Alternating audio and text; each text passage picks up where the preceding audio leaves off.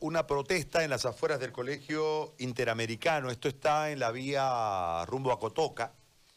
Eh, los padres de familia han generado una protesta que ya ha concluido. Jacqueline Pinto es la abogada representante de los padres de este colegio para que nos, nos cuente eh, el porqué de la protesta y cómo se ha desarrollado y qué es lo que quieren eh, ¿Y por qué han llegado a esta medida de bloquear el ingreso al colegio? Si es tan amable de explicarnos la causa y si es tan amable de explicarnos eh, la medida y cómo entiendo que va a esta medida de presión generará una negociación eh, con las autoridades del colegio, con los dueños del colegio, con el director o la directora, no, no sé.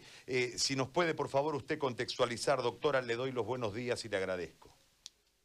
Tengan ustedes muy buenos días, agradecerles sobre todo la cobertura que nos están dando todos los, uh, bueno, como representante de padres de familia del Colegio Interamericano, sí, efectivamente nosotros en horas de la mañana estuvimos en protestas en las puertas del Colegio Interamericano, toda vez de que estamos siendo objetos de constantes amedrentamientos por parte del colegio con el coro de mensualidades en un porcentaje del 85% de un eh, de una educación educativa que fue contratada como presencial y no así virtual.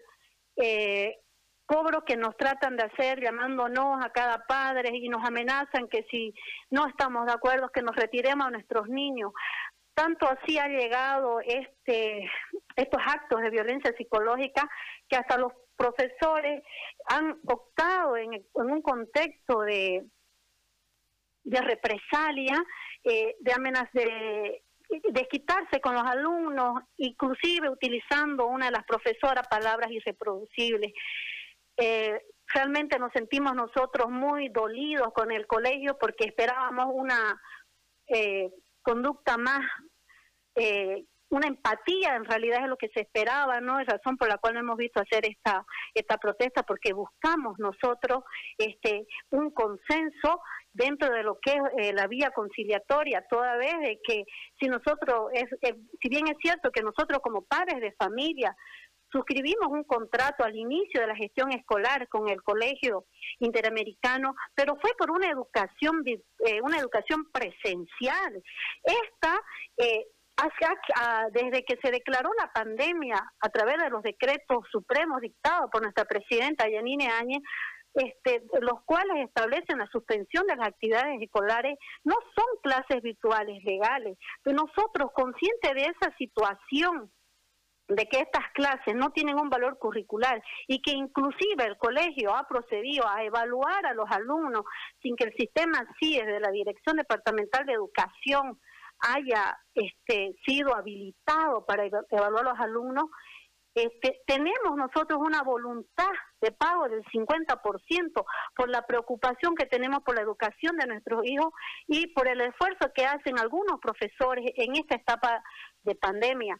Ese es el problema que nosotros tenemos ahorita con el Colegio Interamericano, quien no nos escucha, ignora nuestras cartas y eh, eh, termina, eh, cuando en una oportunidad nos no dieron una reunión para el día 10 de junio, no la suspendieron.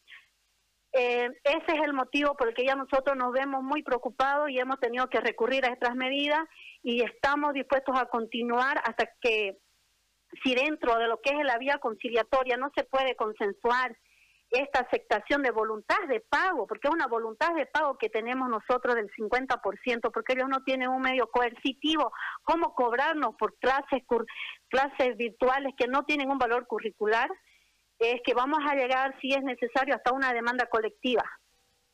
Le hago una consulta en torno a esto, es decir, primero, en este ámbito, eh, creo que las limitantes desde eh, la lucha contra la pandemia han generado que no puedan brindar el servicio por el cual cobran de forma regular. Eh, los alumnos no pueden ir a clases, pero esto no obedece a ninguna de las dos partes en conflicto, sino a una determinación del gobierno. A esto hay que, adicionarle, hay que adicionarle un cuadro, doctora, para formularle la pregunta. Eh, en, el, en el tema de las clases virtuales, no presenciales, hay un incumplimiento de contrato, en este caso del colegio. Pero hay un ente mayor, que es el gobierno, que obliga a este incumplimiento de contrato.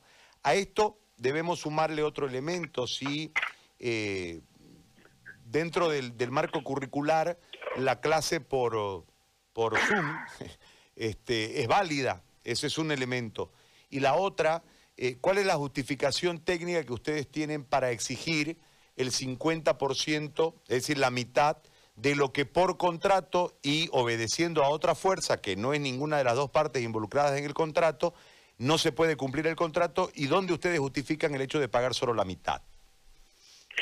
En realidad nosotros, como le vuelvo a ratificarlo con nosotros, dentro de un marco de, eh, de conciliación, es que ofrecemos este, y ratificamos nuestra voluntad de pago. Es una voluntad que nos nace a nosotros Ah, con el colegio para cubrir ese 50%, porque por ley no corresponde, toda vez de que el artículo 577 y 369 del Código Civil, que nos hablan de rescisión de contrato por causa sobreviniente, ¿qué quiere decir esto? Que nuestro contrato suscrito al inicio de la gestión escolar ha quedado pues este rescindido por incumplimiento tanto del colegio como por nosotros. ¿Por qué? Por la declaratoria de pandemia. Hay tres decretos supremos, el 4179, el 4245 y el último que ha dictado la, la presidenta, el 4276, en el que continúa vigente la suspensión de actividades escolares. Entonces, en realidad, como le decía, es lo que nosotros eh, te manejamos es una buena voluntad de pago, porque por ley no corresponde el pago de estas clases que virtuales que no tienen valor curricular que ellos vienen imponiendo a nuestros alumnos, ¿no? Ahora, y la justificación técnica del 50% entendiendo la voluntad de pago pese a los artículos que usted ha señalado del Código Civil, eh, ¿A qué obedece este monto? le digo, ¿por qué no pagar el 20? ¿Por qué no pagar el 70? Por, por, decirlo así. O sea, ¿por qué van al 50%? Ah.